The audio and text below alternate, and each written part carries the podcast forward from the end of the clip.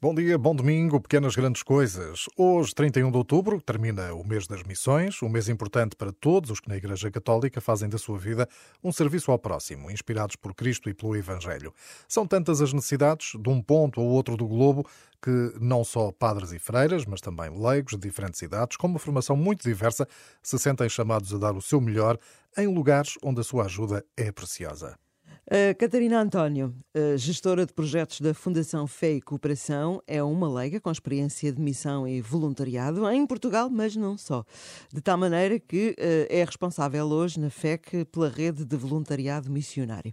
Aceitou ser nossa convidada esta manhã neste programa que é dedicado a pequenas grandes coisas, com tempo e espaço sempre para uma conversa de porta aberta. Catarina, bom dia. Bom dia. Bem-vinda. Obrigada. E uh, desde já, de onde é que lhe vem todo este apelo, não é? A partir e a servir? Eu acho que este apelo me vem do berço, não é?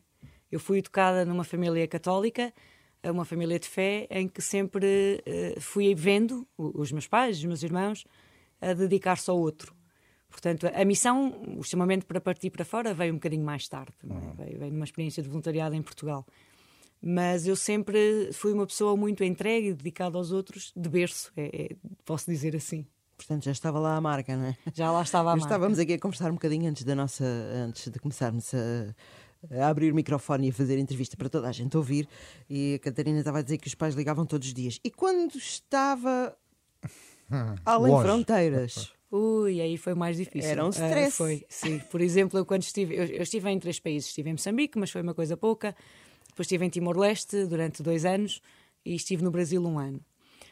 Em Moçambique, pronto, o, o meu pai na altura disse vamos para o roaming e pagou uma, não sei, 100, 200 euros de telefone, mas falávamos todos os dias. Em Timor falávamos mais ou menos uma vez por mês. Uh, porque eu não tinha rede, certo? Não tinha rede, só quando ia à cidade.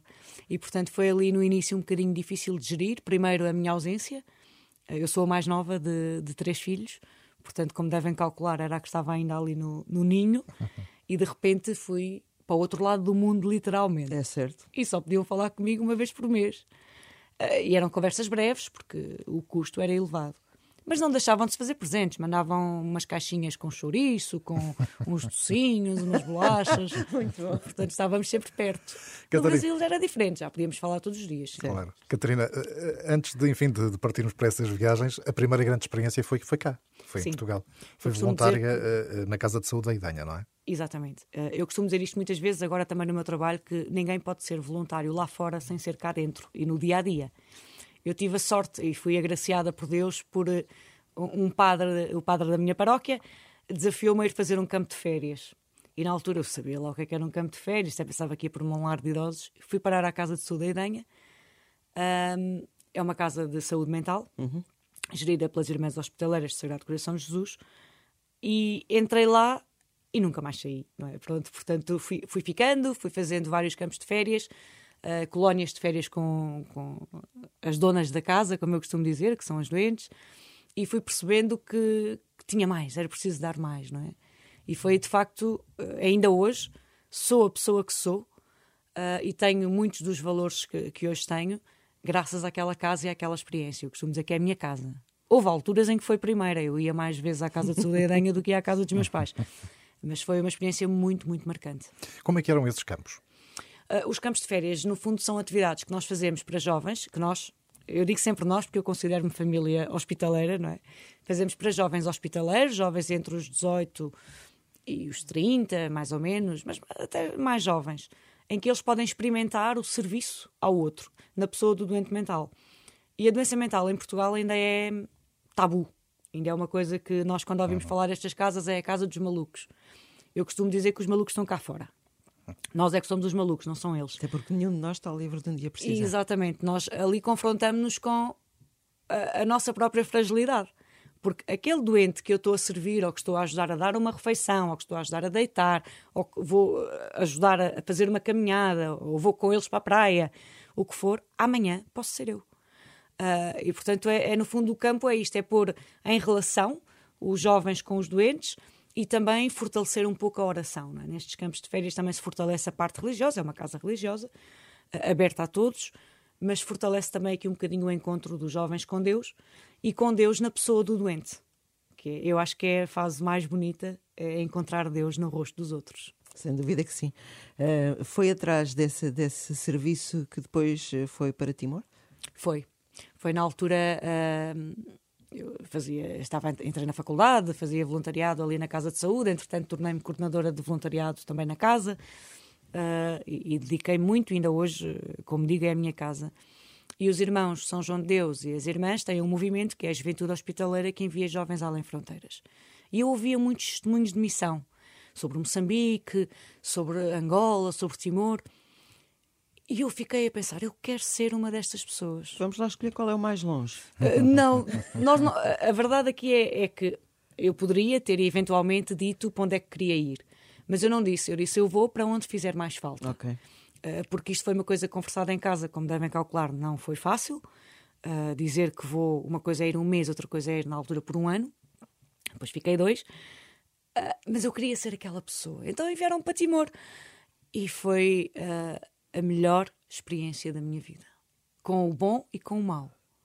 Com tudo o que foi bom e tudo o que foi mau, porque não é tudo, Imagino não tudo rosas, não é? Aliás, é importante dizer aqui às pessoas que esta coisa de missão é muito bonita e, e vamos com aquela coisa e valorizamos muito, mas atenção, ir para Timor eh, é tropeçar em dificuldades que nós sim, não sim. temos aqui no dia a dia, não é? Exato. É, é, não, a primeira dificuldade é a viagem, são dois dias. Certo. Na altura, agora creio que já há diretos.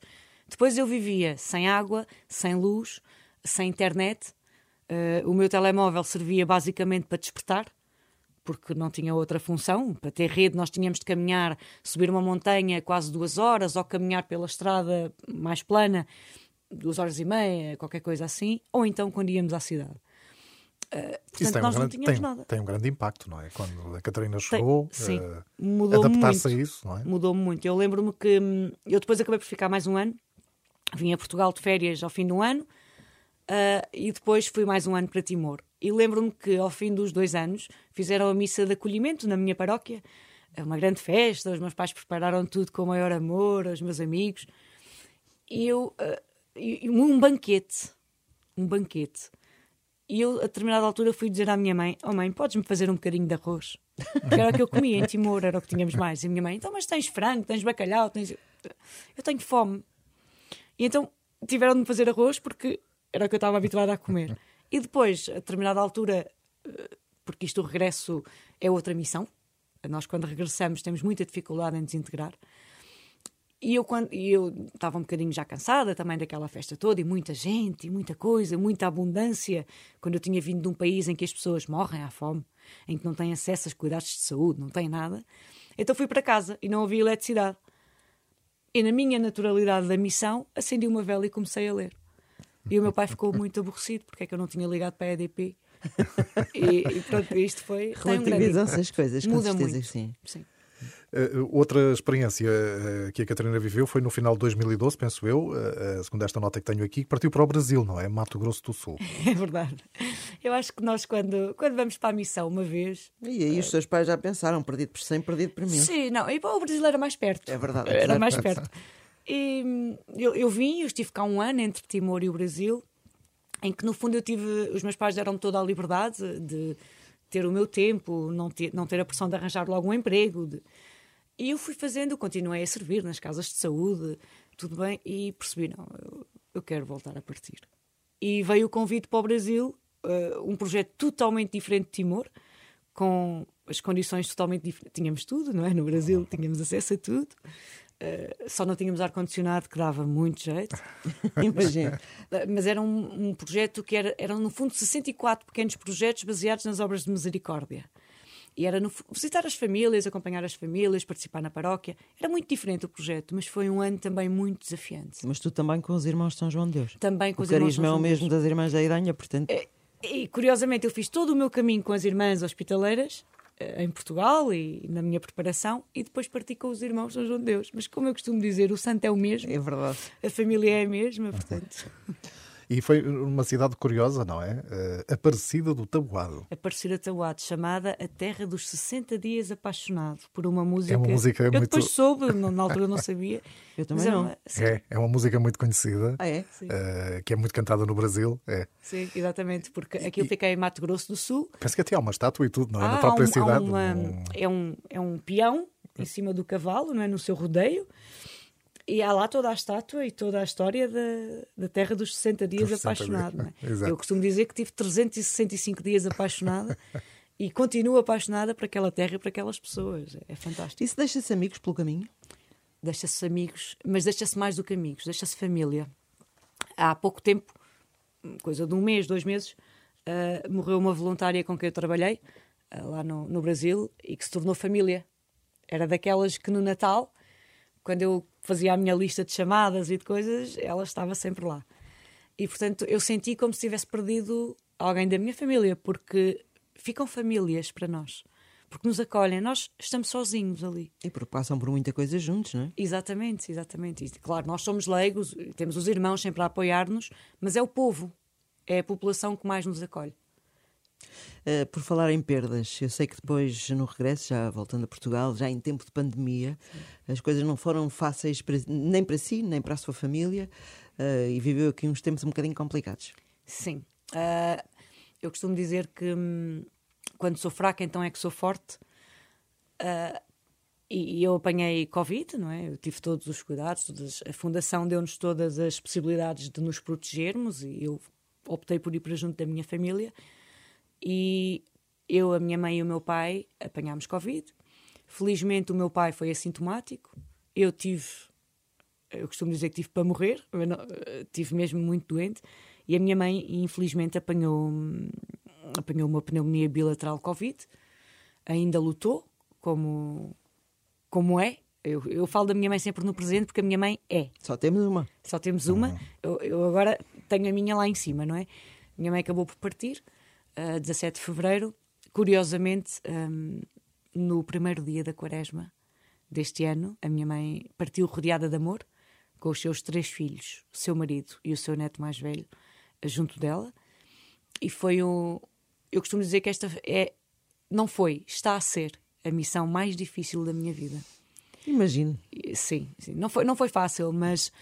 Uh, a verdade também temos de, eu, eu quero falar nisto também para, para dar um alento a quem, a quem também passou por isto e que se sentiu desesperado. Eu não sou super mulher, a minha família sofre uh, horrores com esta perda. Minha mãe uh, sempre foi o pilar da nossa casa, era tudo os seus filhos debaixo da sua asa, todos já casados, já com filhos, já na sua vida. Uh, mas eu consigo encontrar aqui também nesta. Um, neste momento que vivemos, os sinais de Deus. Uh, nós podemos despedir-nos da nossa mãe, nós podemos estar lá, nós podemos uh, dar-lhe um funeral digno, que em tempos de pandemia muitas famílias não puderam. Certo. E nós temos outra coisa que nos, uh, que nos tem ajudado a caminhar, já passaram alguns meses e cada dia fica mais difícil. É mentira quando dizem que o tempo apazigua, isto é que fique bem claro. Mas temos uma coisa muito importante, que é a nossa mãe é amor. Eu digo a nossa porque eu sei que os meus irmãos uh, sentem como eu também. A nossa mãe é amor. E a única forma que nós temos de seguir avante é continuar a honrá-la e homenageá-la. E como é que o fazemos? Sendo cada vez mais profissionais no nosso trabalho, para que ela batalhou, para que nós tivéssemos todas as condições para poder seguir os nossos sonhos, não deixando nada por fazer, nem nada por dizer, porque o amanhã pode não existir e, e sendo unidos, uh, continuando a sentar-nos juntos à volta da mesa, que era o que ela mais gostava. Agora vamos viver, uh, pronto, este mês, uh, estamos a dois meses do Natal, não é? Uhum. vamos viver o Natal, vamos vivê-lo em família, como a minha mãe sempre gostou. Minha mãe não queria ehm, lágrimas, a minha mãe não queria que nos afastássemos, queria que fôssemos família. Que foi para isso que ela batalhou. E portanto, nós temos esta força de saber que a nossa mãe é amor. A nossa mãe está cá todos os dias. E apesar da pandemia, apesar dos. Um luto em tempos de pandemia é muito difícil de fazer. Certo. Mas nós somos agraciados por Deus com os amigos, com as equipas com que trabalhamos. A minha equipa, eu tenho de deixar uma palavra especial porque a minha equipa de trabalho foi o meu maior apoio a seguir à minha família. E, e vamos continuando. Catarina, a pandemia afetou também muito o voluntariado missionário, eh, é verdade, mas eh, temos agora sinais eh, positivos. Já temos este ano muitas pessoas que já estão a partir, não é? Para, para projetos mais longos, menos longos, mas estão outra vez a voltar ao terreno, não é? Exatamente, felizmente. 2020 foi terrível, Uh, muitos voluntários tiveram de regressar, outros uh, permaneceram, mas com muita insegurança. Este ano, em 2021, no período compreendido entre janeiro e dezembro de 2021, já vão partir. Parece um número pequeno, mas é um número muito grande 53 pessoas que vão partir. Alguns em, em curta duração, períodos que podem ir de um mês a, a seis meses, outros a longa duração. As pessoas estão a voltar a sentir segurança para, para sair. Aqui as vacinas têm um peso grande uh, mas também as condições que vão sendo criadas estão a voltar a partir, porque o Papa apela-nos a isto mesmo, não é? A maior pandemia é a falta de afeto e é a falta de doação. Em termos práticos, que tipo de voluntariado é que a Fundação tem? A Fundação... Falou aí de longa duração, de Sim, curta duração. A Fundação uh, não tem voluntariado. A Fundação gera uma rede de voluntariado okay. missionário que congrega 61 organizações.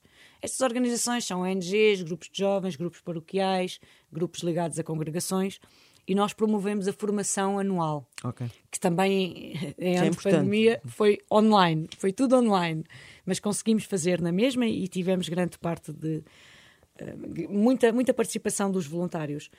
E isto são voluntários que vão, pronto, eh, de outros grupos, que nós damos a formação, eh, em conjunto com os grupos sempre, e que vão trabalhar em áreas como a educação, a saúde, pastoral, a construir infraestruturas, enfim, tudo o que é necessário. falar de que idades, mais ou menos? A maior parte são jovens, são entre os 18 e os 30, digamos assim.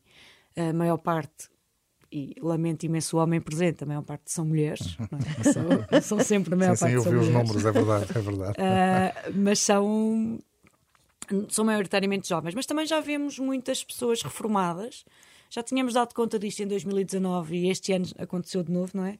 Já temos muitos reformados, que são pessoas que terminam a sua vida laboral e agora têm tempo para se dedicar inteiramente aos outros. Portanto, também já estamos a ver mais pessoas mais velhas, mais crescidas. Sim, será diferente, não é? São pessoas com, se calhar com menos resistência física, mas com mais caminho, com mais memória, com exatamente, mais percurso. Exatamente, e com mais também a nível de capacidades e aptidões, certo. não é? Nós, no fundo, nós costumamos dizer que o missionário não.